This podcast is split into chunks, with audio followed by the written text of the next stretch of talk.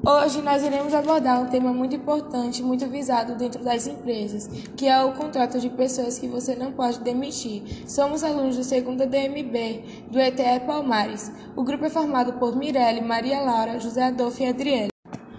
Quando se trata da demissão de parentes, você tem que impor limites e evitar que as situações de fora interfiram no ambiente de trabalho. Mas isso é relativo, vai da competência e capacidade de cada profissional, ou seja, de separar a vida pessoal da profissional.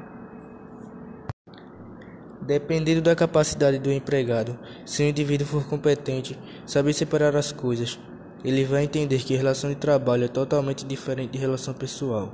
Não podemos traçar relações pessoais com o trabalho.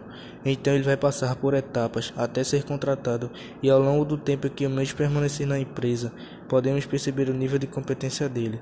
Então, se caso acontecer de ele não seguir as normas da empresa, o melhor que poderíamos fazer seria demitir o indivíduo, pois iria de uma certa forma afetar o desempenho da empresa.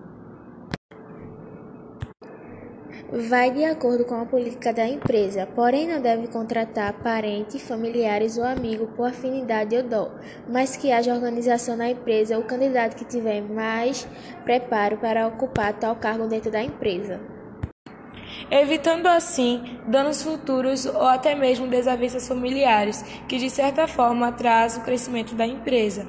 Quando contratamos pessoas preparadas, sabemos que dará bons resultados à empresa, e é isso que precisa ser analisado e seguido para que haja um ambiente organizado com excelentes funcionários. Bom, pessoal, este foi o nosso podcast. Obrigada.